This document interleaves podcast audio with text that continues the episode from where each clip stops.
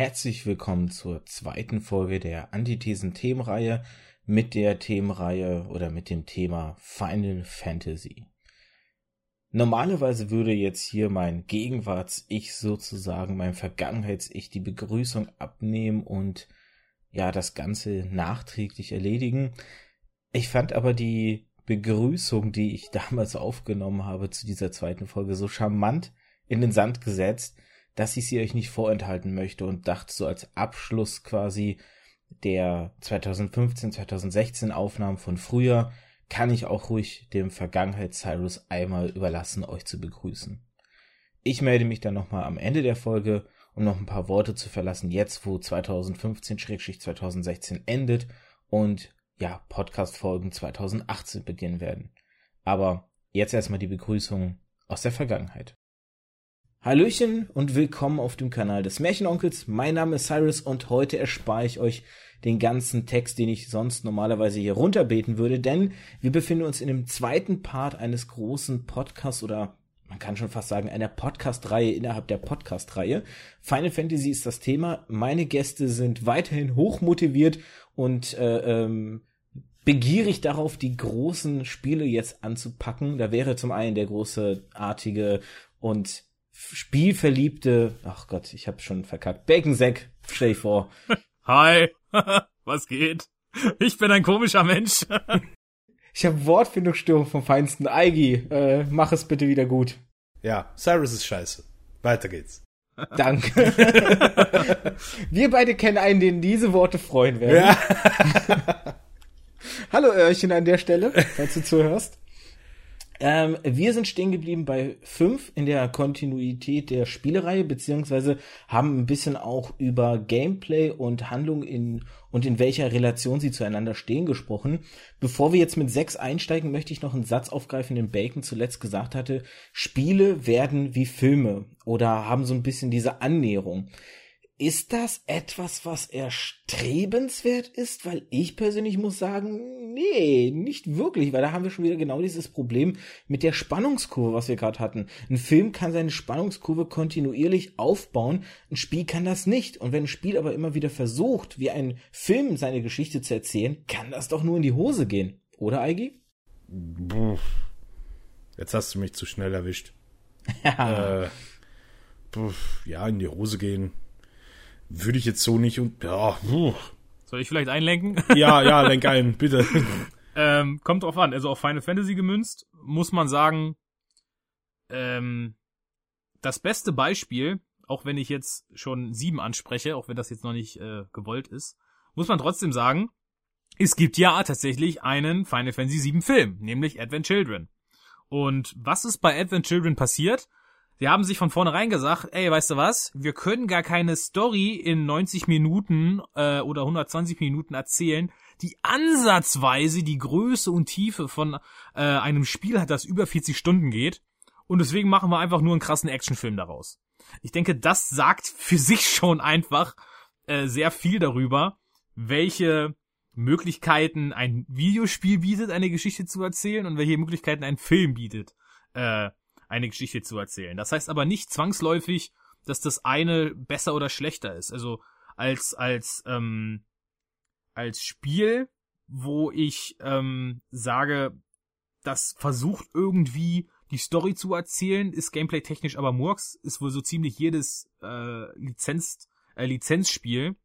Ähm, es gibt da ja ein unfassbar grausames Game of Thrones Spiel, oh, das vor den, das vor den oh, ähm, Telltale Games äh, rauskam. Also das Telltale Game of Thrones Spiel ist cool. Das ist äh, gewohnte Telltale-Qualität. Aber es gab tatsächlich davor ein anderes. Das RPG mit den genau, zwei Typen, ja, boah. Was so ein bisschen Gothic-like war und so vom, vom, vom Gameplay her, zumindest in schlecht halt. Ähm, genau, wo sie halt einfach gesagt haben, yo, wir nehmen die Story und so und die Charaktere aus dieser sehr erfolgreichen Fernsehserie und Buchreihe und wir machen ein Spiel draus. Ist total in die Hose gegangen, ist Mist. Dann auf der anderen Seite hast du aber auch Spiele, die gezielt ihre eigene Story erzählen und auch so sein wollen wie ein Film und das auch mit ihrem Gameplay eigentlich recht gut schaffen. Da ist halt Quantic Dream wirklich Vorreiter, die mit Spielen wie Heavy Rain oder ähm, Beyond Two Souls oder damals auch Fahrenheit wirklich sehr gute Geschichten auf Hollywood-Niveau erzählen und aber mit dem Gameplay trotzdem halt nicht langweilig werden, beziehungsweise auch über das Gameplay die Story gut ähm, ja transportieren. Klar sind das Spiele, die vom Gameplay her nicht ansatzweise so komplex sind wie ein Final Fantasy oder ein Beat'em Up oder so, wo es ja wirklich auf getimte Knopfdrücke ankommt und Reflexe und so weiter. Nö, da sind ein paar Quicktime-Events, man geht nur von A nach B und kann in ein paar Dialogen ein paar Textboxen anklicken. Aber das ist meiner Meinung nach für sich ein eigenes kleines Genre und ich spiele das eine gern und das andere auch. Deswegen finde ich, kann man das nicht so pauschalisieren, die Aussage. Da grätsch ich dir jetzt mal auf zweifache Weise gleich rein. Denn okay. wenn das Beispiel Heavy Rain kommt, dann äh, nehme ich hier einfach mal den Vergleich wieder zu The Order, weil im Grunde ist auch bei Heavy Rain das Ganze doch so, dass wir hier einen Film haben, wo ein Gameplay-Mechanik aufgesetzt wurde, um zu rechtfertigen, dass das Ganze noch ein Game ist. Das ist ja auch das große Kontra oder die große Kritik, die immer von den Heavy Rain-Hassern oder auch ähm, Fahrenheit oder auch, ähm, wie heißt denn das neue, äh, Beyond Two Souls, ja. was ja immer wieder aufgegriffen wird oder jetzt auch Until Dawn, ähm, das sind keine Spiele mehr, weil das sind eigentlich nur so, ja, das sind Filme, wo du hin und wieder irgendwie mal ein Knöpfchen drücken darfst. Und das zweite Kontra, was ich da jetzt noch reinschießen möchte, ist, ähm, bevor Eigi hier völlig durchdreht äh, und, und das Wort ergreifen kann, es gab ein schönes, oder ich habe hier in dem Blog ein schönes Experiment von einer Person gesehen, die gesagt hat, so, ich habe nie, an, äh, äh, nie, äh, wie heißt denn das jetzt wieder, äh, The Last of Us gespielt. Bin also nur mal hingegangen und habe mir nur alle Cutscenes genommen und wie ein Film am Stück durchgeguckt. Und ich habe nicht das Gefühl, irgendwas verpasst zu haben. Denn die Story ist komplett in den Cutscenes erzählt. Die habe ich also mitbekommen. Und auf das Gameplay kann ich verzichten. Das ist für die Story völlig irrelevant. Und jetzt darf Eigi. So, mal kurz durchatmen. Also, erstens, wenn du hingehst und jetzt sagst, Heavy Rain als Beispiel schon mal nimmst. Heavy Rain wurde von den eigenen Machern deklariert als spielbares Filmerlebnis. Ist so. Das wurde so deklariert und ist damit auch so gewünscht. Dass du dieses Spiel in Anführungszeichen dann noch spielst, ist Nebensache. Hier geht es tatsächlich primär um die Story, die erzählt wird und die vermutlich einfach zu lang war für einen Film. Und wenn du jetzt hergehst und, und das Ganze, was, was Baconsack vorher noch, noch gesagt hat, von wegen, ja, du kannst einfach keine Bombasten-Story von einem Spiel in einen Film packen, da wird mir gerade echt Angst und Bang um den Warcraft-Film. Aber da hat er recht. Und somit hast du bei einem, beim Spiel einfach die, die groß aufgeblasene Story, weil du einfach die Möglichkeit hast, sie zu erzählen. Die hast du in einem Film nicht. Die hast du vielleicht in einer Serie, aber in einem Film hast du diese Möglichkeit nicht. Somit das Ganze jetzt runter zu reduzieren und zu sagen, hey, äh, Beyond Two Souls und wie sie nicht alle heißen von diesen Clicky-Clicky-Spielen, äh, sind eigentlich nur, nur Filme und, und, und haben eigentlich nicht das Recht, als Spiel bezeichnet zu werden, dann ist das aber auch so gewollt.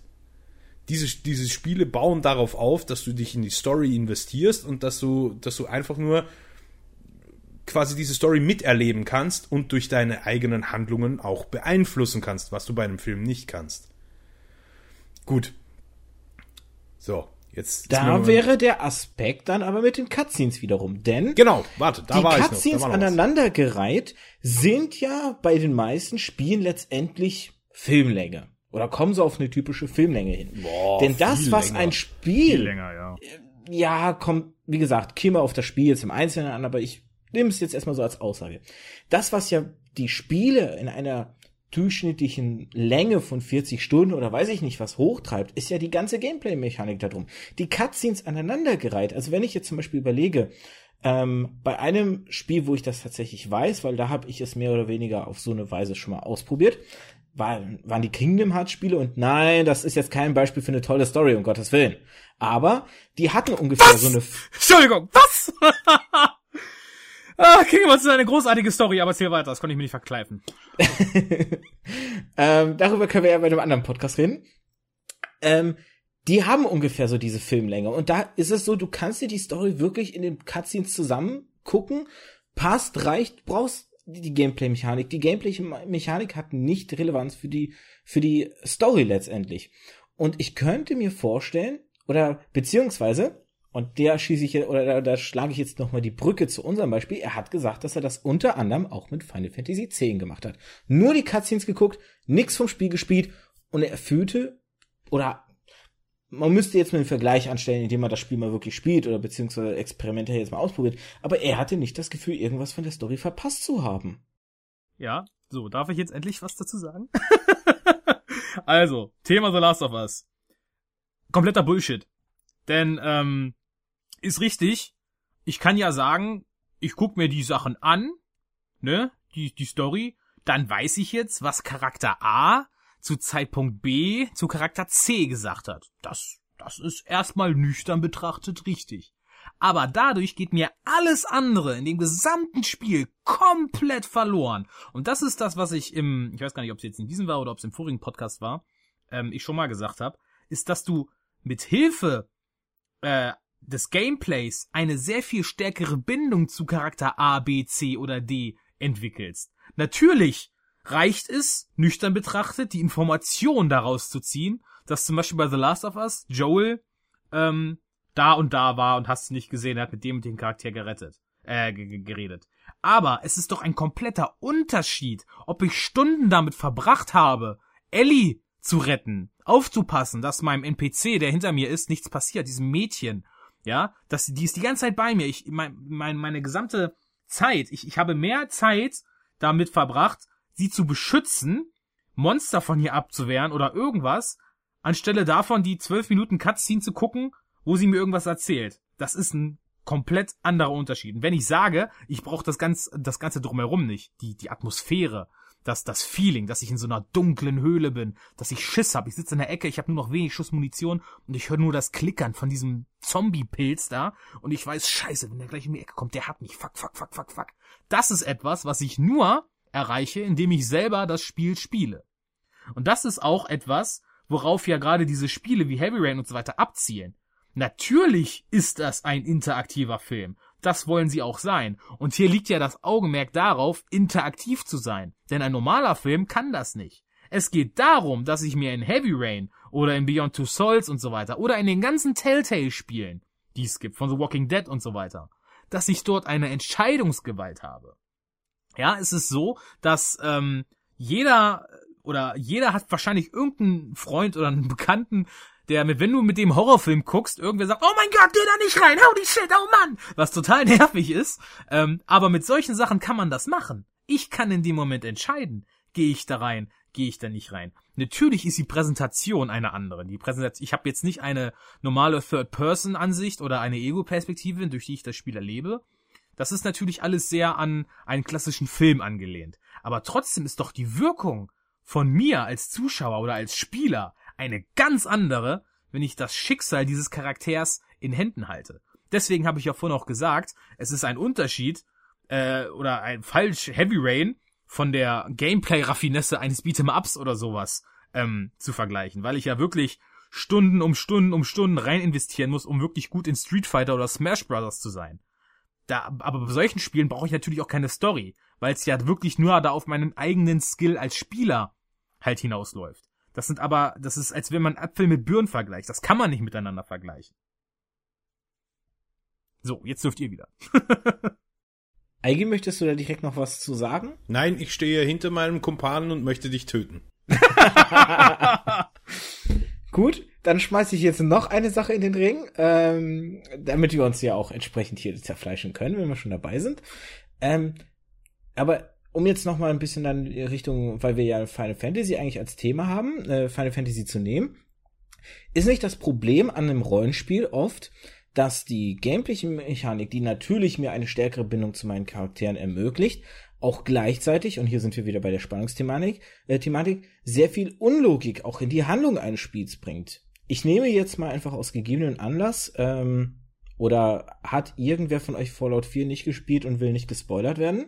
Nö, ja, hab ich durch. Ist cool. Die, nimm diese Stille als Antwort. In Fallout 4 ist dein Ziel, deinen Sohn zu finden.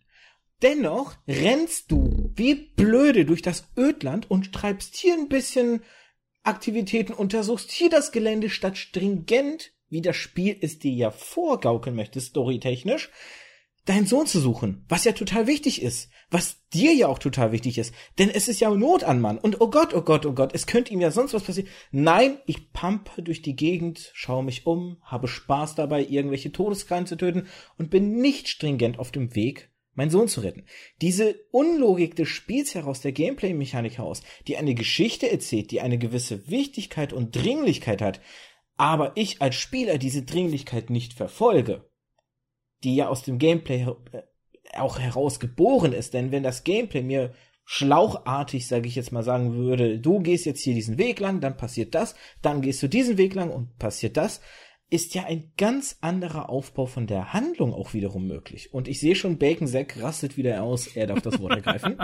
Na, ausrasten ist zu viel gesagt, aber ähm, ich verstehe schon, was du meinst, aber Dude, Videogames! Ich meine, ist es, ist es da komplett irrelevant, ob ich jetzt sage, hey, ich bin in Zelda, hier dabei, Ganondorf zu besiegen, den Großmeister des Bösen, das Land liegt im Sterben, aber ich bin Link und ich gehe erstmal drei Stunden fischen. Natürlich ist das rein logisch betrachtet Blödsinn, weil er würde ja wahrscheinlich in so einer Situation nicht unbedingt sich jetzt die Zeit nehmen, um irgendwie fischen zu gehen. Aber genauso kannst du sagen, hey, ich spiele jetzt irgendeinen Shooter, da liegt eine Verbandsrolle hin, mir wird fünfmal im Kopf geschossen und ich nehme meine Verbandsrolle auf und ich bin wieder topfit. Äh, das ist, natürlich haben Videogames ein gewisses Maß an Unlogik und Blödsinn. Deswegen sind sie ja Videospiele irgendwo. Ich möchte aber differenzieren zwischen der Unlogik, die der Handlung oder die in Resultat zur Handlung steht und der Unlogik nur innerhalb der Spielwelt und Mechanik. Okay. okay, Moment, da lass mich kurz eingrätschen. Wenn du jetzt, wenn du jetzt die Unlogiken vergleichen willst, was ist dir lieber? Du hast eine unlogische Mechanik drinnen, dass du tun und lassen kannst, was du willst, oder du hast eben diese Mechanik nicht und du hast Final Fantasy 13. Nee, ist ehrlich, es nicht, ist es nicht zu früh auf Final Fantasy 13? Nee, ich meine, wir sind ein Final Fantasy, wir sind hier in einem Final Fantasy Podcast und wir haben in den alten Teilen auch, im, im ersten Teil auch schon ausgeschert auf die neuen Teile, aber wenn wir jetzt das auf, auf die Basis runterbrechen, du hast in Final Fantasy 13 zu 85 mm, des Spiels nicht die Möglichkeit, auch nur irgendwas anderes zu tun, als zu grinden und weiterzulaufen. Ende. Und das ist der größte Kritikpunkt, den dieses Spiel hat. Ja, auf jeden Fall. Und, und, und somit, und somit ist dein, dein, dein ganzes Argument, warum der Spieler da unlogisch agiert. Natürlich agiert er unlogisch. Weil natürlich muss er die Welt retten und natürlich pressiert's jetzt. Aber es gibt die Möglichkeit, diese anderen Dinge zu tun. Und wenn es die nicht gibt, dann kann ich mir einen Film angucken. Dann nehme ich jetzt als Beispiel ein Spiel, was du lobend hervorgehoben hast, äh, Final Fantasy X, was ebenfalls schlauchartige Levelsysteme aufweist und wo das Ganze kein Problem war, sondern gut geklappt hat. Moment. Also erstens, Final Fantasy X hatte bis zum Freischalten des Luftschiffs ein schlauchartiges System, weil dann konntest du die ganze Welt erkunden, wenn du mutig warst und dich mit den schwarzen Bestias anlegen wolltest. Aber grundlegend bei Final Fantasy X ist nicht, dass du in eine Welt reingeworfen wirst, die du kennst und dort was erledigen musst, sondern du bist in einer frischen Welt und du erkundest sie Stück für Stück und wirst da von der Handlung durchgeführt. Es gibt immer den Unterschied, werde ich von der Handlung durchgeführt oder werde ich von der Handlung durchgezerrt? Wenn ich von der Handlung durchgezerrt werde, habe ich ein The Order 1886. Und wenn ich von der, und wenn ich von der Handlung komplett ignoriert werde, dann habe ich ein Fallout, dann habe ich ein Elder Scrolls, dann habe ich halt diese klassischen äh, westlichen RPGs. Das sind wieder Genrebrüche, weil du hast, wenn du im, im, im, im, im, im klassischen westlichen RPG bleibst, wenn ich jetzt, wenn ich jetzt als Beispiel hernehme, ähm, ich glaube Oblivion war es damals, das war mein quasi Einstieg in die Serie. Äh, und ich war total überfordert. Ich, ich, ich wurde dort aus diesem, aus diesem Gefängnis rausgeführt, weil wir wissen, jeder Elder Scrolls Teil fängt in einem Gefängnis an. Du wirst aus diesem Gefängnis rausgeführt und dann hast du da eine Welt, in der sagt, mach. Du fragst was, er sagt dir scheißegal, aber mach. Und somit, du hast einfach diese, diese, diese Urgenz nicht, du wirst nicht gedrängt zu irgendwas. Klar, die Welt wird bedroht, klar, da stehen überall Oblivion-Portale und da kommen überall Dämonen raus, aber hey, ich kaufe mir erstmal ein Haus in sehe da nähen. ist viel lustiger. Und das macht ein Videospiel aus. Dass du einfach die Möglichkeiten hast. Und du hattest bei 10 sehr wohl die Möglichkeit, die Umgebung zu erkunden. Du hattest die Möglichkeit, zurückzugehen zu einem gewissen Teil Der Teil war natürlich nicht so groß wie in den anderen Final Fantasy Spielen, aber wenn du jetzt ehrlich bist und dir jetzt hernimmst 7, 8, 9, da hat's auch eine Weile gedauert, bis du eine komplett offene Welt hattest und das Ganze dann erkunden konntest. Ja, es ist auch, ich, wenn ich da mal ganz kurz einlenken darf, Ja, ja, alleine von dem, von dem, von dem, äh, ja, von der Sinnhaftigkeit und von der Story selber an sich ist es auch ein Unterschied, ob dir wie bei 10 von Anfang an gesagt wird, pass auf, Kollege, du passt jetzt hier auf Juna auf und Juna läuft von Punkt A zu Punkt B und von Punkt B zu Punkt C. Denn sie macht eine Pilgerreise und sie muss geradeaus laufen und genau diese Punkte abklappern. Dann ist das auch vollkommen in Ordnung, weil du das von vornherein weißt. Nicht so wie bei 13, wo gesagt wird, holy shit, ich bin in dieser seltsamen Welt, ich weiß gar nicht, was ich machen soll, ich muss nur irgendwie meinen eigenen Fluch besiegen und ich laufe da nur geradeaus, um genau das zu erreichen. Und ich habe keine Städte. Ich habe gar nichts zum Erkunden. Nichts. Nada. Niente. Das ist ein wesentlicher Unterschied. Und das sollte man nicht außer Acht lassen. Man kann natürlich nicht immer nur sagen, Story gut, Story schlecht. Ich ich meine, ich kann auch eine Story von einem Videospiel oder von einem Film oder was auch immer in einem fünf Quadratmeter großen Raum stattfinden lassen und das ist spannend. Ich muss ja gar nicht zwingend äh, weite Welten bereisen oder irgendwie so etwas. Aber wenn ich mich für das eine oder für das andere entscheide, dann muss ich auch anständig machen. Worum es mir eigentlich nur geht, ist letztendlich, dass für mich der große oder zentrale Unterschied ist, ob man von, wie Eige schon gesagt hatte, durch ein Spiel geführt wird. Sprich, ja mehr oder weniger ein, in Anführungszeichen, Spieleautor da saß und sich überlegt hat, die Story soll so ablaufen, damit sie eine gewisse Spannung und Dynamik entwickelt und mich bei der Stange hält. Oder ob ich einfach in ein offenes Terrain geschmissen werde, die Story mir gelinde gesagt scheißegal ist, trotz ihrer Dringlichkeit und damit ja auch mit der ganzen Sache bricht, dann äh, führt es das ad absurdum und ich finde, dann braucht man auch die Story nicht oder auch diese Pseudodringlichkeit nicht. Ein anderes Spiel, was das hier deutlich besser kriegt, ich äh, scheltet mich jetzt nicht, wenn ich es durcheinander schmeiße, ich glaube, es ist ähm, Fallout New Vegas, wo es ja darum geht, dass dir in den Kopf geschossen wird und du die Person, die dich abgeballert haben, ausfindig machen willst. Insofern ist es da ja viel, viel logischer zu sagen, so, ähm, wir haben hier eine Welt, du weißt nicht, wo die Personen sind, ergründe die Welt und finde sie darin. Da bricht nicht das Setting oder diese Mechanik mit der Story, die sie versucht zu erzählen. Diese erzwungene Dringlichkeit, aber etwas zu erledigen, bricht sich mit der Welt und ich glaube, darin ist durchaus ein gewisses Problem zu finden. Jein. Also erstens, äh, der, der Quest in, in, in Fallout ist, in New Vegas ist, glaube ich, den, den Chip wiederzufinden, den du mit hattest, weil du bist ja ein Kurier und du triffst ja den Typen dann mehr oder weniger nur durch Zufall irgendwo in einem Casino. Also Spoiler-Alarm für ein Spiel, was hoffentlich doch jeder schon gespielt hat. Äh, und gerade wie du sagst, du hast Spiele wie eben diese westlichen RPGs, die Bethesda ist einfach das beste Beispiel für sowas. Du hast eine grundlegende Umriss-Story und die Story ist dir scheißegal und es ist so. Und da fährt die Eisenbahn drüber. Wenn du jetzt, wenn du jetzt hernimmst Oblivion als Beispiel, nehme ich halt immer wieder sehr gern. Die Oblivion-Tore und die Hauptmissionen in diesem Spiel, das war das, was mich am meisten genervt hat. Weil ich einfach diese wunderschöne Welt hatte und diese wunderschöne Welt ergründen wollte. Und somit hast du hier quasi den Gegeneffekt erzielt. Du hast eine Story, die den Charakter zwar nicht wirklich interessiert, aber irgendwo doch noch wichtig ist. Im Gegensatz zu Final Fantasy und den ganzen östlichen RPGs, wo die Story im Vordergrund steht und das Ergründen optional wird. Natürlich ist es wichtig und natürlich muss es auch drinnen sein, weil wenn es nicht drinnen ist, haben wir 13. Aber es ist trotzdem nicht der primäre Punkt des Spiels. So. Okay, damit wir irgendwann auch mal wieder auf das Final Fantasy Thema zurückkommen, weil hier auch schon korrekterweise gesagt wurde, wir sind bei über 20 Minuten und haben eigentlich noch gar nicht über ein Final Fantasy Spiel in einem Final Fantasy Podcast geredet, würde ich jetzt mal langsam den, den Schwenker zu 6 machen und diese ganzen Thematiken, die wir hier angeschnitten haben und ich muss sagen, es war jetzt, es waren wunderbare 20 Minuten, auch wenn sie ohne Final Fantasy ausgekommen sind, ähm, werden sicherlich an der einen oder anderen Stelle nochmal wichtig werden. Final Fantasy 6 ist das Thema und ich weiß von Bacon, ich glaube, du hast es auch in deinem Podcast schon angesprochen, du hast es auch jetzt gerade im Vorgespräch nochmal angesprochen, du hast es noch nicht durchgespielt. Eigi, du bist durch, ne? Jupp.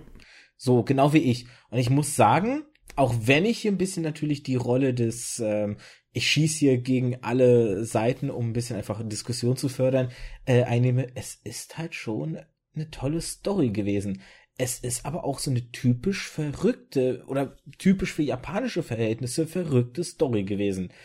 Mit all möglichen Kuriositäten und ich sage hier einfach nur zur Hälfte des Spiels, wenn mal einfach die Welt komplett verändert wird. Bacon, du hast es noch nicht gespielt, trotzdem würde mich zuerst interessieren, was du zu Final Fantasy VI und seiner Geschichte zu sagen hast, soweit wie du sie kennst.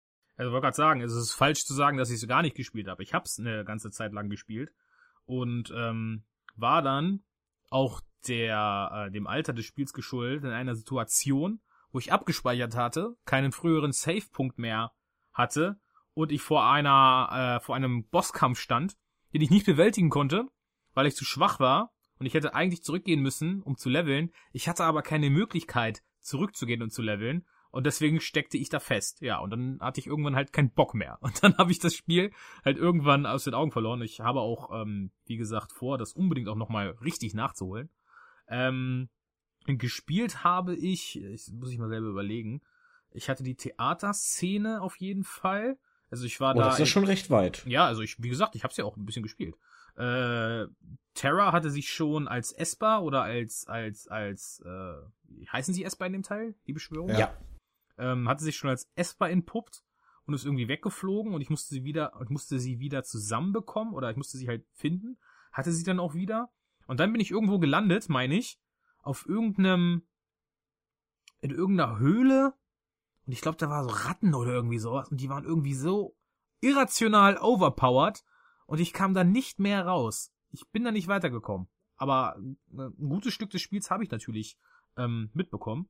Und es ist, äh, denke ich, ein sehr schönes Beispiel dafür, was für eine schöne Story man tatsächlich ähm, schreiben oder inszenieren kann mit so ähm, begrenzten Mitteln. Denn Final Fantasy VI sind halt einfach hässlich anzusehende 2D-Sprites, die absolut nichts von äh, einer Grafikpracht äh, wie von heute ähm, gemein hat. Es ist nicht so, dass es aussieht wie ein Hollywood-Blockbuster oder irgendwas. Nein, es sind einfach hässliche Pixelklumpen, und trotzdem. Oi, oi, oi. Hässlich, hey, also, naja. Naja, also mittlerweile ist das natürlich schon eigener Kunststil, wenn du so magst. Es ist Retro, hey, sieht voll toll aus und so weiter. Natürlich altern solche 2D-Spiele auch besser als erst, als frühe 3D-Spiele. Ist ja auch alles okay. Was ich damit sagen möchte, ist einfach, dass es doch schon ein starkes Stück ist, dass ich eine Beziehung zu solch einem Pixelbrei aufbaue. Und dann gibt es andere Spiele, die heutzutage rauskommen, die total fesch und hübsch aussehen und die Personen sind mir komplett scheißegal. Aber bei Final Fantasy VI ist es halt nicht so. Und das muss man im Spiel einfach hoch anrechnen. Ich wollte da auch gerade sagen, ich habe äh, oder ich habe selten Pixelgrafik so emotional agieren sehen oder so viel emotionaler als so manche heute in toller 3D-Grafik dargestellten Spiele. Also da ist noch wirklich, also da ist was übertragen worden oder so, also dargestellt worden, also das ist eine Kunst wirklich für sich gewesen. Und das, da sieht man einfach auch dieses Polishing und Feinschleifen, was ähm, durch die Final Fantasy Reihe bis zu diesem Punkt einfach durchgelaufen ist. Eigi, ähm, das Interessante ist, ich habe ja vorhin gesagt, typische Kernelemente an den Spielen ist ja meistens entweder die vier Kristalle oder die Rebellion. Final Fantasy VI hat dieses Rebellionsthema äh, oder Szenario ja angefangen. War das für dich irgendwie besonders äh, storytechnisch oder hast, hat dich andere Aspekte an der Story gepackt? Naja, besonders. Also, nachdem ich, wie gesagt, mit, äh, mit eigentlich mit 10 richtig begonnen habe und dann quasi rückwärts gegangen bin, war mir das Rebellionsschema natürlich schon bekannt, alleine durch 7. Aber also was mich ehrlich gesagt an 6 wirklich stark gefesselt hat, war einerseits, dass du einen viel größeren Charakterroster hattest als in den anderen Teilen. Also du warst nicht mehr beschränkt auf diese vier Charaktere, sondern du hattest, pff, was, sieben, acht, neun, keine Ahnung. Ähm, und einfach, also sechs hat es einfach geschafft, eine Story zu schreiben, äh, die, boah, ich weiß nicht, die, die dich einfach abgeholt hat. Alleine durch das, dass die Story so einen krassen Cut und so eine krasse Wendung nimmt, äh, und quasi die Welt neu aufbaut mittendrin. Das habe ich so noch nicht gesehen vorher. Und auch nicht in den neueren Teilen. Also bei Gott nicht. Man muss ja vor allem sagen, an dem Punkt dachte man ja, oh, wir bewegen uns auf das Ende des Spiels zu. Richtig. Wir haben hier den richtig. großen äh, Bosskampf. Dann besiegt sich der Boss einfach mal knallhart und du erwachst in einer zerstörten Welt wieder, die du erstmal auch wieder komplett ergründest. Im Grunde hast du zwei Spiele zum Preis für eins gekriegt. Richtig. Richtig. Und das war, das war einer der Hauptgründe, die mich da einfach abgeholt haben, weil alleine die Story um Terra und, und, und das, das ganze Getue, und natürlich Kefka ist, ist gemeinsam mit Sephiroth sicher einer der, der, der besten Schurken, die es im, im Final Fantasy Universum gibt. Aber allein dieser Fakt, dass ich quasi dieses Spiel spiele und dann auf das Ende zusteuere und mir denke, hey, cool, letzter Bossfight, dann bin ich durch und dann, entschuldige den Ausdruck, aber dann fickt mich dieses Spiel, dreht das Ganze um und sagt, nee, nee, mein Oh, ja. Freund, du hast jetzt noch mal eine ganz andere Welt zu erkunden. Das, das war einfach grenzgenial. Also da, buh, war super. Also storytechnisch ist das durchaus wahrscheinlich ein richtig guter Plot-Twist gewesen. Du hast es aber auch schon angeschnitten und das ist jetzt der, der Teil, wo ich ein bisschen auch detaillierter auf Figuren eingehen möchte und auf die Antagonisten. Du hast es gesagt, Kefka ist ja für dich mit Sephiroth einer der wirklich stärksten Antagonisten. Was macht ihn für dich besonders? Weil, und hier äh, komme ich wieder mit meinen äh, provokanten Aussagen daher, im Grunde ist er doch nichts anderes als eine Final Fantasy Version vom Joker. Ist richtig. Und äh, wenn wir schon bei Sephiroth und Kefka sind, dann kann man da auch ganz, ganz spezielle Gegensätze ziehen. Du hast Sephiroth, no, geh raus, so. Äh, du, hast, du, du hast Sephiroth, der äh, mehr oder weniger seine Aktionen begründet. Er, er, er kommt dahinter, dass er ein gescheitertes Experiment ist eigentlich, äh, dass seine Mutter in Anführungszeichen dieses Genova-Projekt war und all das treibt ihn dann mehr oder weniger zum Wahnsinn und er versucht einfach dieses alt eingeschworene Konzept, dass die Welt sich selbst heilen muss und er die Welt dafür zerstören muss, irgendwie, er versucht es zu begründen. Und Kefka ist einfach das komplette Gegenteil. Kefka ist einfach wahnsinnig. Punkt. Und das Ganze spiegelt sich meiner Meinung nach extrem genial wieder. Sorry, Bacon, wenn ich dir das da jetzt vorwegnehme. Aber das spiegelt sich einfach grenzgenial im Ende des Spiels wieder in Kefkas Turm. Weil Kefka genau an dieser Szene, wo du eigentlich sagst, hey, ich gehe auf das Ende zu und dann kommt Kefka und sagt nein, äh, macht sich Kefka mehr oder weniger zu Gott. Weil dieses, dieser, dieser letzte Part vom Spiel, Kefkas Turm und die einzelnen, die einzelnen äh, Ebenen da hoch, das ist im Prinzip, du kämpfst dich in, in, in den Himmel. Anders kann man es nicht, nicht sagen. Es zieht einfach sehr viel von der, von der, von der westlichen Religion. Und das finde ich einfach saugeil. Also an der Stelle muss man sowieso sagen, dass es tatsächlich so ist, ähm, oder, oder richtig vergleichbar und nachweisbar ist, dass die Symbolik im Kampf mit, mit ähm, Kefka sehr dieses, dieses ganze ähm, religiöse, westliche, kathol katholische Glaubensding aufgreift. Wir haben die einzelnen Phasen, die ähm, irgendwie Fegefeuer darstellen sollen, die da, ähm, ähm, also richtig auch verschiedene Abschnitte, das Paradies, also wirklich seine Wandlungsstufen stellen Szenarien der Religion, der westlichen Religion, der christlichen Religion nach. Äh, Kefka in seiner ultimativen Form stellt eine Art Jesus auch dar. Ähm, Natürlich, du hast ja auch den Kampf mit ihm, wo im Hintergrund eine Frau sitzt und wenn die Frau weint, wieder wiedergeboren. Genau. Und in der original japanischen Version heißt dieser Gegner sogar Mary. Also mehr on the nose geht schon gar nicht mehr. Genau. Ähm, jedoch, du sagst es ja selbst, er ist einfach nur wahnsinnig. Er will die Welt brennen sehen. Ich habe ja vorhin auch schon im Hinblick auf. Leon mal gefragt. Was? Some people just wanna wa want to watch the world burn. Ja, genau. ähm, ich habe es bei Leon so ein bisschen angeschnitten und zwar, was macht einen, einen Antagonisten ja auch wirklich hassenswert oder als Antagonisten stark? Und bei Spielen besteht die Möglichkeit darin, dass dieser Antagonist uns als Spieler, als der, die Person vor dem Controller irgendwie Schaden anrichten kann. Das macht Kefka ja aber nicht. Er ist einfach nur dieses wahnsinnige Konstrukt. Und Bacon, wir beide haben uns ja auch schon mal über den Joker unterhalten und äh, ähm, du hast ja auch zum Beispiel so Sachen angesprochen, wie dass er ja in der Fanbase teilweise auch schon als überbewertet gilt. Könnte man diese Parallelen dann nicht auch zu Kefka ziehen? Äh, ich glaube eher, das trifft dann wohl aufgrund der Mainstream-Wirkung mehr auf Sephiroth zu. Würde ich mal so sagen. Äh, weil, ja, also es ist im Prinzip, also meiner, meiner Erfahrung nach ist es so, wenn ich mich in ein Forum begebe, zu Final Fantasy oder irgendwo anders hin und ich schreibe oder ich entdecke einen Thread, wo irgendwie steht, welcher ist euer liebster ähm, Final Fantasy Gegner? Dann werden 50 Leute ankommen, die schreien, ja, Sephiroth, Sephiroth, ah, nö, äh, Simo habe ich mehr gehasst, ah, Sephiroth, ah, bla bla bla. Und dann kommt einer, so ein Mega-Hipster dabei, und kommt dann so, yo, Kefka is the shit, deal with it. also, und Ende so. Da werden auch gar keine Gründe genannt, so einfach nur, er ist crazy und so. Yo! Und das war's dann. Dann ist die äh, äh, Diskussion eigentlich erledigt, denn der, der Final Fantasy Hipster hat gesprochen und hat Kefka genannt.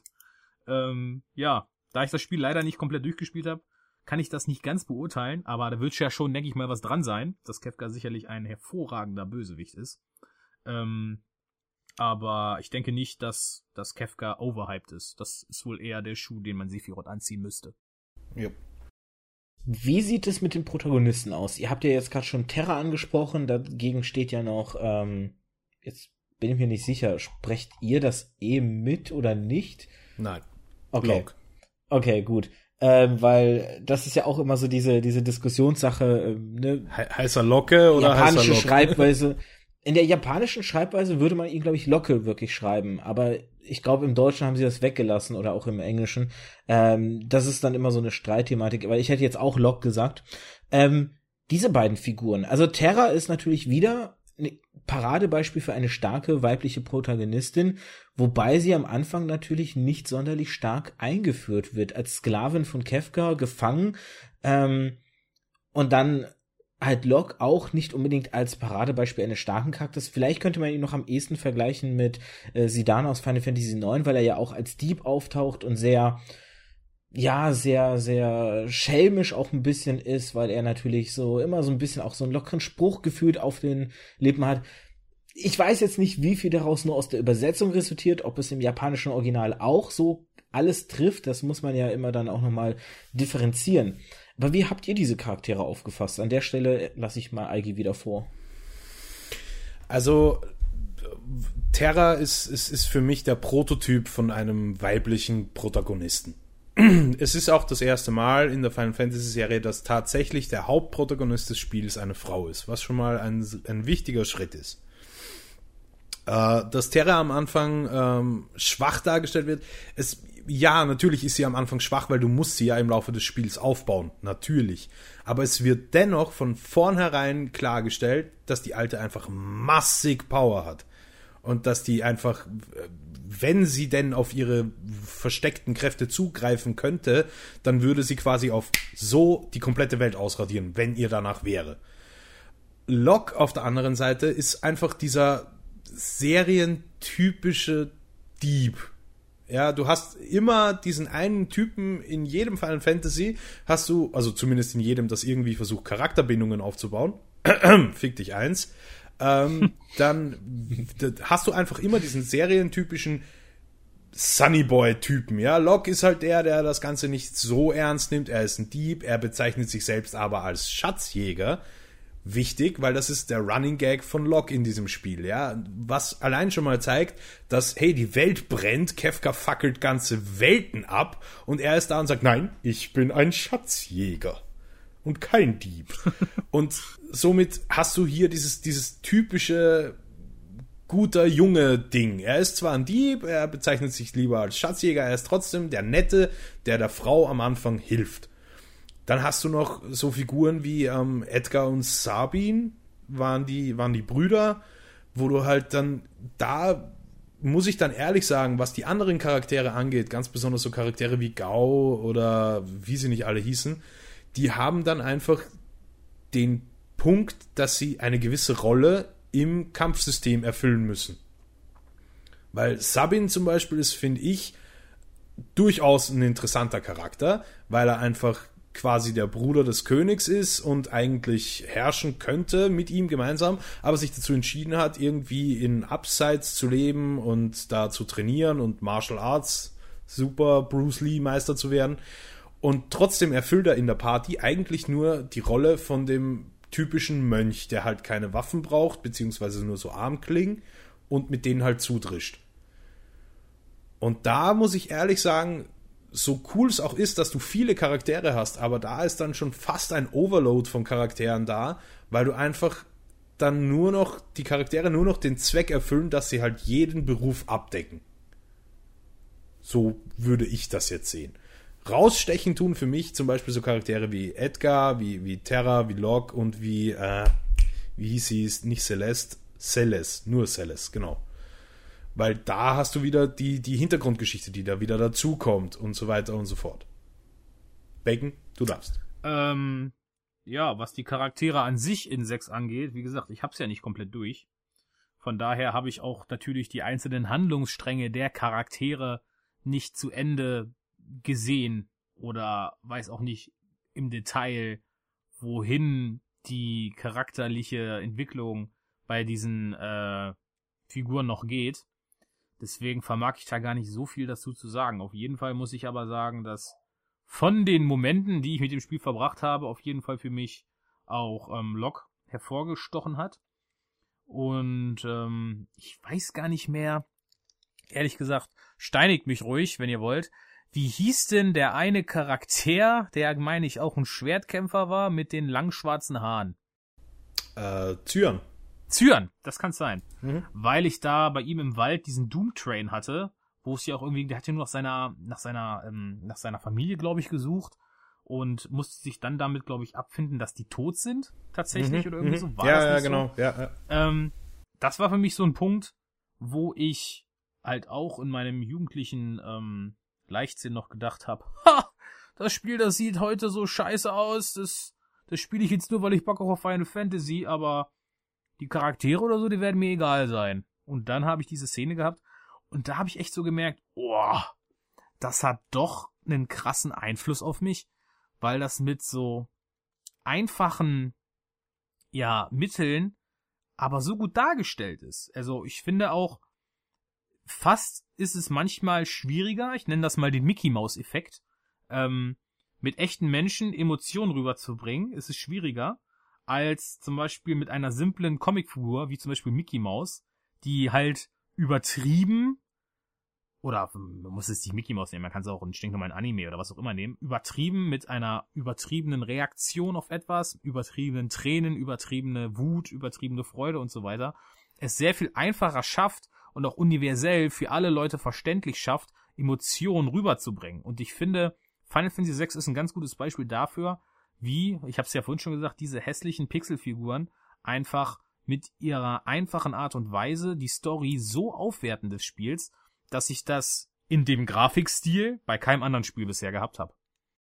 Also die Figuren haben natürlich gewisse Klischeerollen, wie Eigi es ja auch schon angesprochen hat, weil sie ein bisschen zum Teil halt gewisse, ja, Rollen im Kampfsystem einnehmen sollen, aber auch ansonsten natürlich gerade deshalb dann auch in ihrer Darstellung ein bisschen klischeehaft sind. Da ist, ich denke hier zum, Beispiel auch ein bisschen an Shadow, der ja durchaus auch seine Hintergrundstory hat, der aber halt so ein bisschen der coole Ninja-Assassine darstellen soll und äh, dergleichen. Also, ähm, aber ich finde auch, oder muss auch wenn ich natürlich ein bisschen hier versuche, dagegen zu schießen, um die Diskussion anzufeuern, sagen, dass gerade Terra für mich als Figur sehr, sehr stark ist. Locke tatsächlich, also er sticht natürlich heraus, aber es ist so ein bisschen, wie du es gerade oder wie du es im, im letzten Part ähm, vergleichend in einem anderen Teil erwähnt hast, es ist so ein bisschen dieses, ähm, dieses, dieses, ach, jetzt ist mir tatsächlich der Name entfallen, das ist doch, äh, peinlich jetzt, äh. Sidan? nee. Wie, wie meinst du denn? Dieses, äh, dieses, dieses, Star der Star Wars Vergleich, den du gezogen hast. Ach so, der Han Solo. Han Danke, Solo. der Han Solo das es ist so ein bisschen der Han Solo dieser Story so ein bisschen einfach.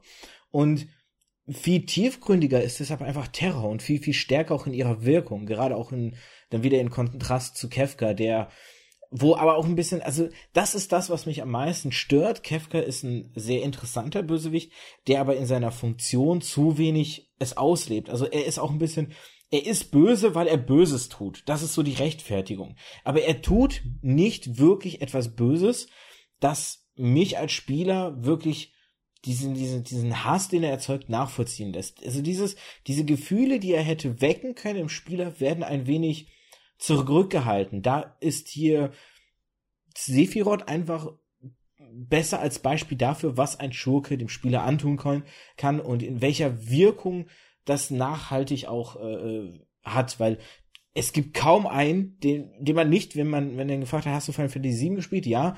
Sephiroth. Ah! Wo nicht diese Zornesausbrüche kommen, wo nicht die Wut in einem aufsteigt. Und das hat man bei Kefka nicht und das ist schade, weil Kefka durchaus ähm, vom, vom ganzen Konzept her eine sehr interessante Figur ist. Ich weiß nicht, ob da einfach, ich habe ja den Vergleich schon zum Joker hingezogen, ob da einfach so ein bisschen dieses, diese ganze elementare Faszination, die man ja auch am Joker hat, ob die da nicht einfach dieses alles ist, was es am Ende darstellt. Und wenn man das Wahnsinnige rausnehmen würde, ist Kefka wahrscheinlich ein genauso langweiliger Bösewicht wie viele, viele anderen in der Spielreihe. Ähm, ich sehe schon, Final Fantasy VI fällt tatsächlich ein bisschen kürzer aus, es sei denn, ihr habt noch irgendwas Wichtiges, was ihr dazu sagen wollt, ähm, als ich das vorab eingeschätzt hätte jetzt. Nö, also wie gesagt, ich habe das Spiel ja nicht, leider nicht zu Ende gespielt, deswegen kann ich dazu gar nicht so viel sagen. Ich möchte ja nicht äh, von Sachen reden, von denen ich keine Ahnung habe, ne? Löblich, das tun manche Politiker anders. Äh, Eigi, äh, nur noch irgendwas Wichtiges? Wie gesagt, ich habe die, die, die wichtigsten Punkte, die mir an 6 halt gefallen haben, habe ich aufgebracht. Das ist einfach dieser krasse Story-Schnitt, den es vorher halt noch nicht gab. Das ist äh, zum einen die, der wirklich starke Hauptcharakter mit Terra und das ist auch das, was ich vorher noch zu deinem, was du gesagt hast, dass das Locke halt mehr oder weniger der Han Solo dieses Universums ist, aber halt nicht der, an dem sich die Story aufhängt. Das ist ja auch so gewollt. Also du, da ist halt die Differenz da zwischen wer ist der Hauptcharakter und wer ist halt jetzt der quasi erste Nebencharakter. Weil Terra ist der Haupt und, und, und, und um Terra hängt sich auch die ganze Geschichte auf deswegen finde ich das schon ganz okay so, muss ich jetzt ehrlich sagen. Dass Locke halt doch eher noch im Hintergrund bleibt, hinter Terra. Dann würde ich gerne noch eine, eine Frage in den Raum stellen, einfach aus gegebenen Anlass. Final Fantasy VII kriegt ein Remake. Würdet ihr ein solches Remake, wie es oder wie ja die Fans sich erhofften für Final Fantasy VII, ein Remake so für Final Fantasy VI, wo einfach das komplette Spiel, so wie es ist, in eine geile moderne Grafik geholt wird. Würdet ihr euch das wünschen wollen? Würdet ihr sagen, das wäre vielleicht sogar nötig, um diese Geschichte, die aus Sicht ja von mehreren Personen durchaus eine sehr starke ist innerhalb der Final Fantasy Reihe, um die auch jüngeren Fans heranzutragen. Wäre das etwas, was, was man äh, machen sollte? Und der, stopp. Da ist, da ist schon in der, in deiner Grundaussage schon ein Fehler. Genau, weil danke, du ja sagst, du, es ja, kommt ein, ein Remake von sieben, genauso wie die Fans es haben wollen. Das ist ja nicht der Fall. Die haben ja jetzt schon angekündigt, wir ändern das, wir machen ein bescheuertes da hätte Episodenformat. Ich so erwähnen sollen, vielleicht, weil, ich sag mal so, ähm, es war ja eine gewisse Form des Remakes gewünscht für Final Fantasy VII, das kommt nicht, das stimmt. Ähm, aber deshalb, ja, Anführungszeichen hätten da reingemessen. Also ein Remake, wie man es sich wünschen würde für Final Fantasy VI, sollte es sowas geben. Ich würde sagen nein, denn ich habe ja vorhin äh, gesagt, dass ich es eindrucksvoll finde, mit welchen Mitteln trotzdem äh, so starke Emotionen ähm, hervorgebracht werden. Und ich glaube nicht, dass das ähm, durch bessere Grafik äh, verbessert wird. Warum soll ich etwas, was gut ist, äh, kaputt verbessern?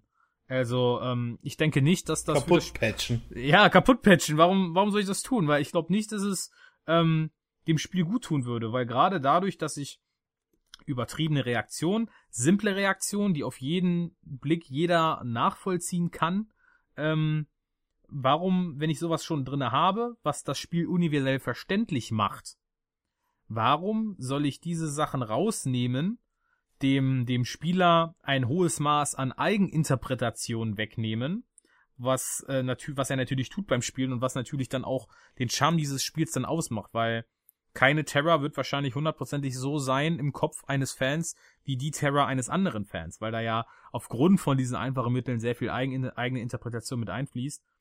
Und ich glaube, ähm, bei 6 würde das das Ganze nur kaputt machen. Jein. Also ich stimme dir da schon zu, dass, äh, also ich würde mir auch keinen Remake davon wünschen, weil ich finde, das ist ein zeitloser Klassiker, der so sein soll, wie er ist. Punkt. Äh, wobei diese Grundaussage von wegen, ich, ich habe jetzt Terra hier in Pixelform gesehen und stelle sie mir halt einfach so vor, das, das ist ja schon passiert. Also sie haben es ja schon gemacht, wenn man jetzt mal kurz einen Ausflug in die Spin-off-Teile macht, wo wir ja dann auch noch irgendwann mal vielleicht dazu kommen. Äh, wenn man jetzt sich Dissidia anschaut, da haben sie ja Terra schon ins nächste Zeitalter geholt.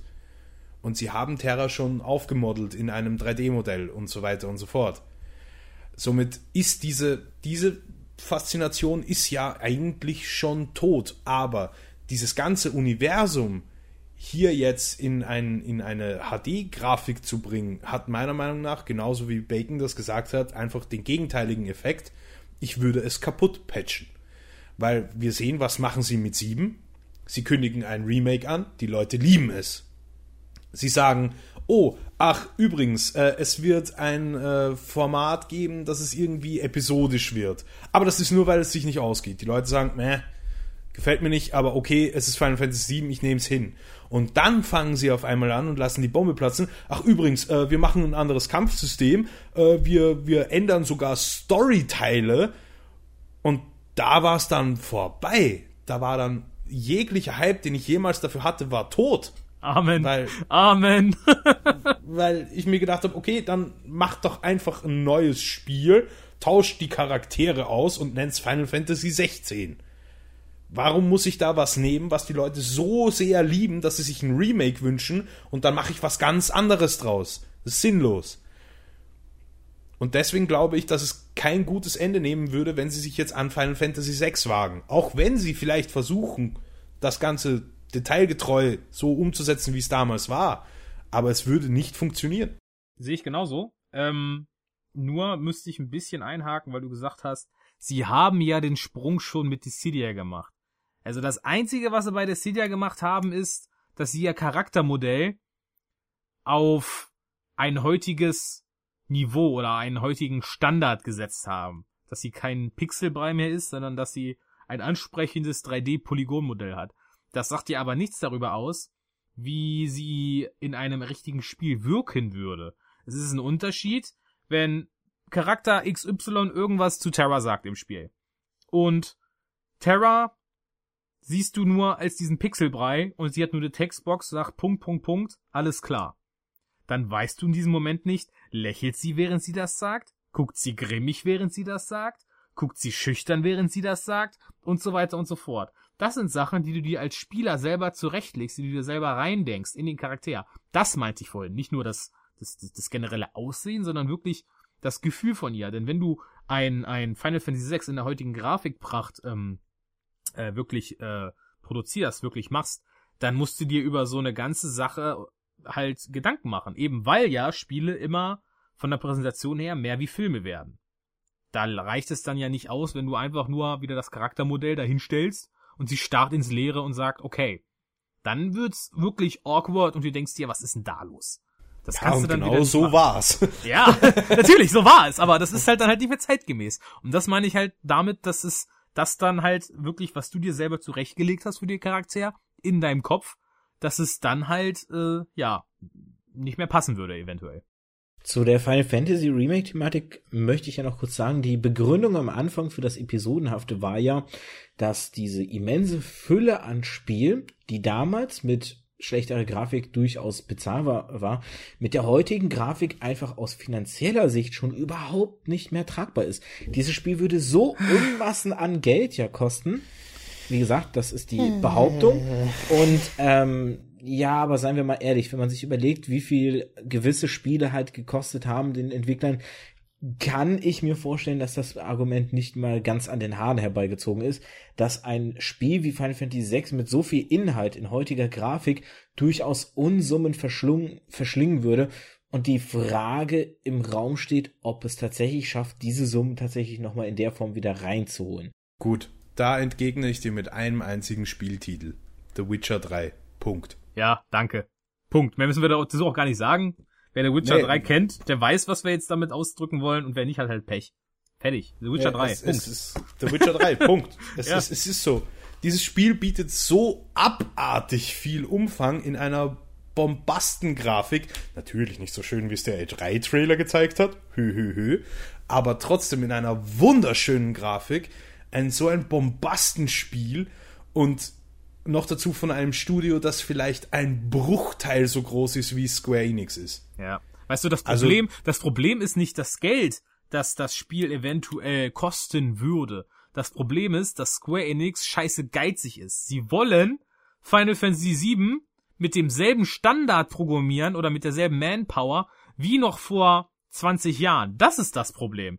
Damals saßen vielleicht, ich weiß nicht, 50, vielleicht 100 Leute an dem Spiel und haben das fertiggestellt.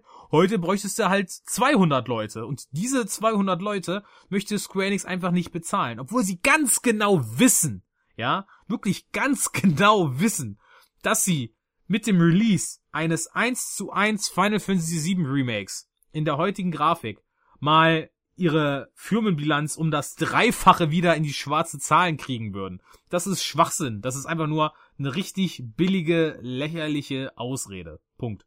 Dann an anderer Stelle wollte ich noch einhaken zu der Thematik ähm, Remake oder nicht. Äh, ich habe ja explizit gesagt, die Idee dieser Remakes ist ja mehr oder weniger ähm, jüngere Leute an dieses Spiel ranzutragen. Denn, und das ist ein Problem, durchaus finde ich ein Generationsproblem, äh, diejenigen, die mit guter Grafik schon aufgewachsen haben, haben überhaupt kein Verständnis an der Ästhetik oder gefühlt kein Verständnis an der Ästhetik älterer Spiele. Ähm, man hört es immer wieder, wenn dann irgendwelche Grafikdiskussionen aufkommen, die kommen ja teilweise schon unter wirklich guten Spielen, die dann minimalistisch anders aussehen, kommen schon riesige Grafikdiskussionen und Eige und ich kennen da auch eine Person, mit der Grafikdiskussionen sowieso vergebens ohne Ende sind. Ähm, wo das Problem einfach hinter ist. Diese Leute werden diese Spiele nicht spielen, obwohl diese Spiele nichts an ihrer Wirkung verloren haben, weil sie dieser Grafik schon von vornherein kein, ja, keine Chance geben. Und deshalb ist ja so ein bisschen auch das Argument an Final Fantasy VII und dem Remake, ähm, diese Leute, diese neue Generation an diese Spiele heranzutragen, denn im Gegensatz zur 2D-Grafik der Super Nintendo-Ära ist die erste 3D-Grafik der PlayStation-Ära unheimlich hässlich, richtig schlecht gealtert ja. und wirklich grauselig teilweise zu spielen. Insofern ist das durchaus ein Argument oder ein, ein Umstand, der nicht ganz so von der Hand zu weisen ist er ist nicht von der Hand zu weisen, ganz kurz nur Bacon, du darfst gleich hinprügeln. ähm, er ist natürlich nicht von der Hand zu weisen, aber was du jetzt gerade hervorhebst, ist der Grafikaspekt. Der Grafikaspekt zwingt mich nicht, Gameplay-Mechaniken und schon gar nicht die Story zu ändern. Ja. Nee, nee, darum soll es auch nicht gehen. Also es soll wirklich nur darum gehen, dass ja das Remake in primärer Sicht, wenn ich jetzt sage, ist ein Remake sinnvoll, so wie es sich die Fans wünschen, ist ja der Hintergedanke auch ein bisschen, dieses Remake deshalb zu machen, um halt Jüngere damit abzuholen. So, Bacon, du das. Ähm, ja, ich kann das natürlich aus einer betriebswirtschaftlichen Sicht nachvollziehen, dass man sagt, hey, wenn ich echt viele Menschen mit meinem Spiel erreichen möchte, dann muss ich für schicke Grafik sorgen. Denn der 0815 äh, Videospiel Schrägstrich Gamer Schrägstrich Pfosten macht sich ja keine Gedanken über den Gegenstand Videospiel als, als Kunst, sondern möchte nur für seine 60 Fluppen oder was auch immer er ausgibt, äh, 10, 5 Stunden Spaß haben und dann schmeißt er es in die Ecke und gut ist. Ähm, aber ich muss ganz ehrlich sagen, jemand, der sich darüber beschwert, dass Final Fantasy 7 ja heutzutage so scheußlich aussieht oder Resident Evil 1 ja unspielbar ist, weil es hässlich ist und so weiter solche Menschen kann ich einfach nicht ernst nehmen. Das ist mir auch egal, die Meinung von solchen Leuten, ganz ehrlich. Weil die nämlich gar nicht verstehen, worum es eigentlich geht. Die sehen wirklich nur das Videospiel, wie gesagt, als, als Beschäftigungstherapie für vier, fünf Stunden. Die sehen gar nicht die Tiefe dahinter. Die sehen die Story gar nicht dahinter. Das ist so, als wenn du mit einem Blinden über einen Regenbogen sprechen möchtest. Das, das geht nicht. Ja, und deswegen ist es mir scheißegal, ob diese Leute sagen, oh, ich spiele das nicht, weil das sieht so hässlich aus. Ja, dann Pech. Ich höre auch nicht die Beatles, weil da kein Dubstep drinne ist. Oder guck mir äh, Casablanca nicht an, weil der schwarz-weiß ist oder was.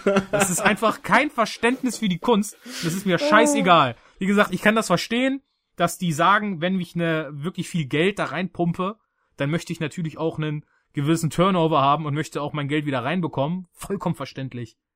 Es ist für mich vollkommen klar. Aber so wie Eige gerade schon gesagt hat, nur schicke Grafik rechtfertigt nicht, die Story abzuändern oder so, nur weil irgendwelche Marketing-Furzer der Meinung sind, dass Spiele immer einfacher und zugänglicher werden müssen. Das ist Bullshit. Ich habe die Spiele oh, gespielt, als casual, ich casual. Ey, ich habe diese Spiele genauso gespielt, als ich als ich 10, 11, 12 Jahre alt war und ich hab's geschafft. Natürlich habe ich vielleicht ein bisschen länger gebraucht, als wie ich heute brauchen würde, aber scheiße noch eins, das hat diese Spiele so gut gemacht. Und wenn die Jugend von heute nicht dafür bereit ist, ja, dieselbe Zeit aufzuwenden, dann ist es ihr Verlust. Punkt. Da muss sich die Industrie nicht de den Leuten anpassen. Wer es vorher nicht gespielt hat, der spielt es auch in Zukunft nicht. Da muss ich das doch nicht kaputt doktern. Also, oh, ich weiß nicht. So viele Dinge, auf die man so eingehen könnte, eigene Podcast ja quasi schon fast drum stricken könnte, gerade so Thema Casualisierung und sowas. Ähm, das wäre aber eher dein Job, weil Story ist dann schwer damit unterzubringen. Ähm, und am liebsten würde ich auch mit diesem Rage jetzt die, die, die Part beenden lassen. Aber eine letzte Frage muss da noch raus. Wenn wir schon uns einig sind, ein Remake macht keinen Sinn. Warum keine Fortsetzung? Also es gibt ja Fortsetzungen. Also jetzt ja, aber konkret von Final Fantasy 6 jetzt, weil wir gerade bei 6 sind. Gut, da kann ich jetzt vielleicht nicht so viel sagen, weil ich, wie gesagt, das Ende nicht ganz genau weiß. Ich weiß halt nur, dass Kefka am Ende irgendwie komplett auf die Kacke haut, zu einer Art Erzengel wird, Gottheit, die Apokalypse des Seins herbeiführt. Ich weiß aber nicht genau, was danach am Ende noch passieren soll. Also, was da noch passieren kann, weil ich nicht weiß, in welchem Zustand sich die, die Welt befindet. Aber gehen wir jetzt einfach mal davon aus, vollkommen irrelevant, ob es sechs ist oder nicht, dass das Böse besiegt ist, es herrscht Frieden und die Charaktere können nackig aneinander rumspielen, Friede, Freude, Eierkuchen. Was weiß ich. Ähm, trotzdem sind alle Final Fantasy Teile eigentlich jeher so geschrieben von der Story, dass der rote Faden zu Ende ist, dass die Geschichte nun mal erzählt ist und ich greife jetzt vielleicht schon ein bisschen vorweg, aber das beste Beispiel dafür ist einfach, wo man sich das, die Fortsetzung, 10, ja, es ist einfach 10-2, wo man sich dies, die, die Fortsetzung sowas von unfassbar hätte sparen können, weil die Story in sich abgeschlossen war, komplett. Wisst ihr, das ist so, keine Ahnung, ich weiß nicht, hey, ich mach jetzt, stellt euch vor, One Piece wäre abgeschlossen. Ruffy ist Piratenkönig, was auch immer. Und dann sagt er sich auf einmal, yo, ich bin jetzt seit drei Monaten Piratenkönig. Und jetzt ziehe ich nochmal los und kämpfe nochmal gegen dieselben Leute. Warum? Wieso? Das ist, das macht einfach keinen Sinn. Das brauchen wir bei Final Fantasy nicht. Ich weiß, wie gesagt, nicht, wie es bei 6 jetzt aussieht, aber ich gehe mal ganz stark davon aus, dass die Story zu einem befriedigenden Ende gekommen ist und ich glaube auch, dass die Charaktere so weit erforscht wurden, äh, dass man die Charaktere so weit kennengelernt hat, dass man nichts zwangsläufig Neues über die Charaktere erfahren kann, außer dass der, der, der Charakter auf einmal ein anderer wird oder etwas passiert, was komplett out of character ist. Natürlich könnte ich eine Story schreiben, wo Terra auf einmal böse wird und sagt, aha, ich trachte jetzt nach der Macht. Aber das wäre doch logisch gar nicht erklärbar anhand von dem Charakter Terra, den ich vorher im Spiel kennengelernt habe. Deswegen macht eine Fortsetzung bei Final Fantasy Titeln, die eigentlich dazu ausgelegt sind, zu Ende zu sein, für mich generell keinen Sinn. Unterschreibe ich genauso. Es ist 10.2 ist wirklich mit Abstand das beste Beispiel, weil 10 in sich einfach eine abgeschlossene Geschichte war und eine noch dazu sehr schöne Geschichte. Und ich glaube, die große Motivation hier ein 10.2 einzuführen, ist einfach, weil die Leute nicht zufrieden waren damit, dass der Gute am Ende nicht das Mädchen kriegt. Weil Spoiler, Spoiler, Tidus ist ein Traum. Tidus verschwindet am Ende. Auron ist sowieso schon seit Bazillionen Jahren tot und Tidus verschwindet. Und einfach um diesen Umstand wieder irgendwie gerade zu biegen, haben sie sich jetzt an den Haaren herbeigezogen, irgendeine Arschlochgeschichte ausgedacht, in der Juna auf einmal so eine Art Tomb Raider Weibchen wird, mit, mit Knarren durch die Gegend hüpft und, und alles quasi darauf ausgelegt ist, okay, am Ende kommt dann Tidus vielleicht wieder, je nachdem, wie man das Spiel gespielt hat. Und das ist einfach was, was, was Sinnloses, weil mir das nicht mehr die Verknüpfung bietet zu dem Teil, den ich gerne gespielt habe. Und auch die Grundmotivation, dieses große böse Sinn, ist am Ende von Teil 10 weg. Du hast es geschafft, Sinn endgültig zu besiegen. Warum sollten wir hier wieder ansetzen und irgendeinen B-Schurken einführen, einfach nur damit Geschichte weiterlaufen kann? Und das, das Lustigste an dem ist, ich weiß nicht, ob ihr es kennt, aber es gibt eine, eine ich glaube, halbe Stunde dauert ein Audiofile. Äh, das ist jetzt in den HD-Versionen von 10 und 10.2 ist es inkludiert. Äh, die die Geschichte dann nochmal fortsetzen soll. Und wahrscheinlich war das der Plan, die Leute vorbereiten soll auf ein Final Fantasy X-3. Indem sie dann aber einfach diesen 0815 Move ziehen und sagen, hey, guck mal, Sin ist wieder da. Oh shit, was tun wir? Und das ist einfach, das, das tut der Startgeschichte einfach so nicht recht und das, das, das, ach, nein, ich geht also Fortsetzungen an sich, wenn die Geschichte nicht fertig erzählt ist, sehe ich noch irgendwo ein. Oder wenn Potenzial da ist, das Ganze noch weiter aufzubauen, um einen weiteren Climax zu erzielen, okay. Aber ein Final Fantasy Spiel, so wie Bacon es gesagt hat, ist in sich abgeschlossen. Du hast einen roten Faden, der Held dominiert, der Held gewinnt, das Böse ist verbannt, Thema erledigt, Film aus. Es gibt ja auch bei Filmen nicht jetzt diese natürlich gibt es Filme, die fortgesetzt werden, aber du hast auch keine Filme, wo ihr jetzt sagt, okay, pass auf, wir haben jetzt den Bösen besiegt, Happy Ever After und fünf Minuten später siehst du dann, oh ja, eigentlich, nee, also heiraten wollte ich dich jetzt nicht, weil ich habe da irgendwie noch eine andere alte. Das, das passiert nicht. Warum sollte das in Spielen passieren? Also da, nein, bei Gott nicht. Und wir, wir haben es anhand den Beispielen 10 und 13 gesehen, was rauskommt, wenn sie einfach mal Fortsetzungen machen. Also bloß nicht. Bacon, willst du dazu noch was sagen? Ähm, ich kann Ihnen dabei soweit nur zustimmen. Natürlich gibt's Filme, die so genau sowas machen, aber diese Filme sind dann halt auch scheiße. Ja, aus, das, das aus gutem Grund. Äh, ja, weil das ist halt so. Wenn ich eine Geschichte zu Ende erzählt habe, muss ich den Helden oder die Charaktere nicht noch wie das, die, weißt du, das, das, das alte die die alte Sau durchs Dorf treiben und nochmal ins Rampenlicht prügeln. Und wir müssen jetzt nochmal ein Sequel machen. Das ist ja auch ein Thema, worüber sich viele Leute aufregen, dass es in Hollywood fast nur noch Sequels gibt. Und ähm, kaum noch eigene originelle Ideen. Mich, ich persönlich muss sagen, solange die Sequels gut sind, juckt mich das überhaupt nicht. Ähm, aber ja, gerade das mit 10.3 ich glaube und oh, ich, ich bete inständig zu Gott und allen möglichen Wesenheiten, dass es niemals, niemals äh, darauf hinausläuft, dass ähm, 10.3 wirklich umgesetzt wird, weil es würde 10 einfach nur noch weiter abwerten. Und ich denke, bei 6 kann es nur genauso scheiße werden, wenn nicht nur sogar noch schlimmer wie bei 10.2. Und deswegen, nein, auf gar keinen Fall ein, ein, ein, auf gar keinen Fall eine Fortsetzung von 6.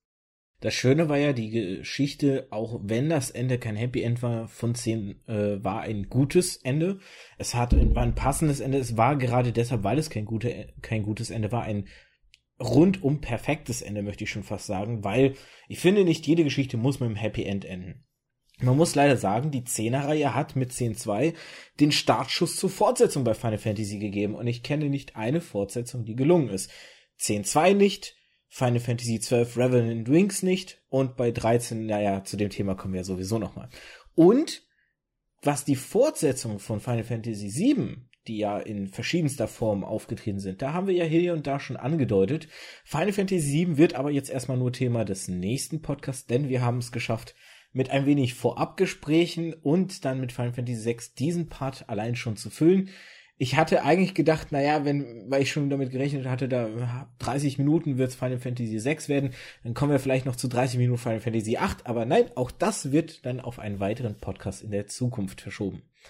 Ich hoffe, ihr hattet bis jetzt äh, Spaß bei der ganzen Geschichte. Also, liebe Zuhör Zuhörer, das ist an euch gerichtet, aber auch meine beiden äh, Mitkommentatoren hier und Mitsprecher hatten hoffentlich haufenweise Spaß. Und wir treffen uns jetzt nochmal an einem anderen Punkt um dann über die restlichen Spiele, die uns noch erwarten, zu reden.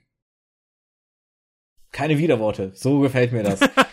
Achso, ich dachte, du wolltest jetzt auch irgendwas hinaus oder so, aber ja, nee, äh, nee. machen wir auf jeden Fall. Ich bin, äh, ich freue mich auch auf die nächsten folgenden Podcasts. Ich möchte vielleicht auch die Gelegenheit an dieser Stelle nutzen und mich wie das dreiste kleine Arschloch verhalten, dass ich in Wirklichkeit bin und Eigenwerbung machen.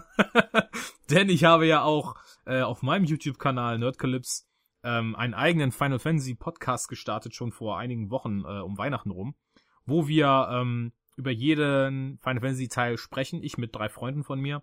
Und wir reden da jetzt nicht nur über den Aspekt der Story oder so, sondern wir sprechen allgemein über die Spiele. So, was hat uns gefallen, was ist uns gut im Gedächtnis geblieben, was ist uns negativ im Gedächtnis geblieben, welche Szene war besonders geil, hast du nicht gesehen und so weiter und so fort. Also eigentlich lassen wir nur unseren Erinnerungen freien Lauf. Und ich denke, ähm, jeder Final Fantasy Fan wird sich da irgendwo wiedererkennen und Cyrus ist auch nur so auf mich aufmerksam geworden, weil er halt diesen Podcast gehört hat zu Final Fantasy und mir dann angeboten hat, hey, komm doch mit in meinen Podcast. Wäre ganz cool eigentlich. Und ähm, deswegen, ja, wenn euch dieser Podcast gefallen hat und ihr meine Stimme unfassbar erotisch findet, dann hört doch auch mal meinen Podcast rein. hier, all diese Unterstellungen. Ja, Eigi, ich könnte jetzt ja mit deinem neuen Kanal, den du machst, auch Schleichwerbung hinschieben. Hättest du mal ein Final Fantasy Trading Card Game und nicht ein Fire Emblem Trading Card Game angefangen? So aber bleibt's halt nur bei dieser kurzen Randbemerkung. Nein. Oh, fies. Nein, also auf jeden Fall auch, äh, wenn wir schon Werbung machen, die FFS Crew, wie unser neuer toller Collabo-Kanal heißt, wird in Zukunft auch Podcasts starten. Äh, da werde ich wahrscheinlich zu ja, was, was heißt wahrscheinlich, da werde ich ziemlich sicher auf dich nochmal zurückkommen, Cyrus, weil da wird es natürlich für mich typisch auch ein Wrestling-Eck geben. Und wahrscheinlich Und, auch eine Final Fantasy Podcast-Version bei dir. Also eine Final Fantasy Podcast-Version will ich jetzt mal so nicht machen, weil wir sie halt jetzt in doppelter Ausführung schon haben. Aber ich werde auf jeden Fall eine Art Gaming-Podcast einführen, bei dem über die Spielkultur an sich geredet wird und einfach ein bisschen spezifischer Themen rausgepickt werden, die wo dann sicher auch ein kleiner Final Fantasy Exkurs dabei ist, wo ich mich freuen würde, auch den Bacon Sack dann begrüßen zu dürfen. Aber gerne doch. Gut, dann sage ich mal, wir verabschieden uns, oder? Tüdelü. Tschö mit Ö. Tschüss. Ja, das war sie nun.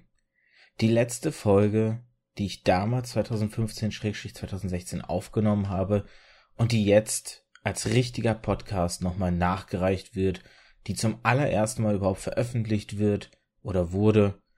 Und irgendwie ist das schon, ja, ein komisches Gefühl, aber es ist ja nicht das Ende, sondern eigentlich ist es jetzt erst der richtige Anfang. Ab sofort wird es ganz neue Aufnahmen, ganz neue Folgen von mir geben. Und ich werde das Ganze auch ein bisschen anders angehen in Zukunft, aber das will ich, glaube ich, eher in einem zwischen den Zeilen behandeln. Ich habe da, ich habe da ein paar Gedanken, die ich nochmal kundgeben möchte sozusagen. Ja, und ansonsten wird es dann im Oktober die erste richtige Folge zwischen den Zeilen geben. Ich muss jetzt gerade mal überlegen, an welchem Datum das sein wird. Ähm, könnte der erste sein. Ich, ich weiß es. Oh Gott, ich, ich hoffe, es ist der erste. Ähm, irgendwie so um den Dreh herum. Also ganz früh am Monatsanfang und wir haben dann drei Montage ähm, nee, fünf, also insgesamt fünf Montage, aber drei Montage, an denen Folgen sein werden, denn ab sofort ist es dann wirklich nicht mehr wöchentlich, sondern nur noch alle zwei Wochen. Und dazu dann immer ein Antithesen-Themenreihe aus der Final Fantasy Themenreihe jetzt, das dann zusätzlich hoffentlich jeden Monat dazu kommt. Ich versuche wirklich mich dran zu halten, aber ich, ich quatsch schon wieder viel zu viel. Das soll alles in das zwischen den Zeilen rein. Ich bedanke mich auf jeden Fall fürs Zuhören. Ähm, ich bedanke mich, dass wir jetzt sozusagen die alten Sachen hinter uns gelassen haben oder ihr bis hierhin vielleicht hoffentlich eventuell mitgehört habt und jetzt gemeinsam es weitergehen kann in eine spannende Zukunft. Gott, ich klinke wie, ich, ich klinke vor allem, nein, ich klinge wie, als wollte ich die Bild anpreisen. Nein, keine Ahnung, ich, ich quasi zu viel. Ich, ich freue mich so sehr, dass ich Unfug rede und Davon werdet ihr jetzt mehr bekommen in Zukunft. Also solltet ihr spätestens jetzt aufhören, wenn ihr euch retten wollt. Ansonsten habt ihr verkackt und seid im Podcast-Wahn des Cyrus gefahren. Ja, ich höre auf. Also vielen Dank fürs Zuhören. Ähm, ich hoffe, ihr hattet Spaß, habt Spaß mit dem, was ihr so gerade treibt und wünsche euch noch einen schönen Tag, eine schöne Nacht, wann auch immer ihr das hört. Bis zum nächsten Mal.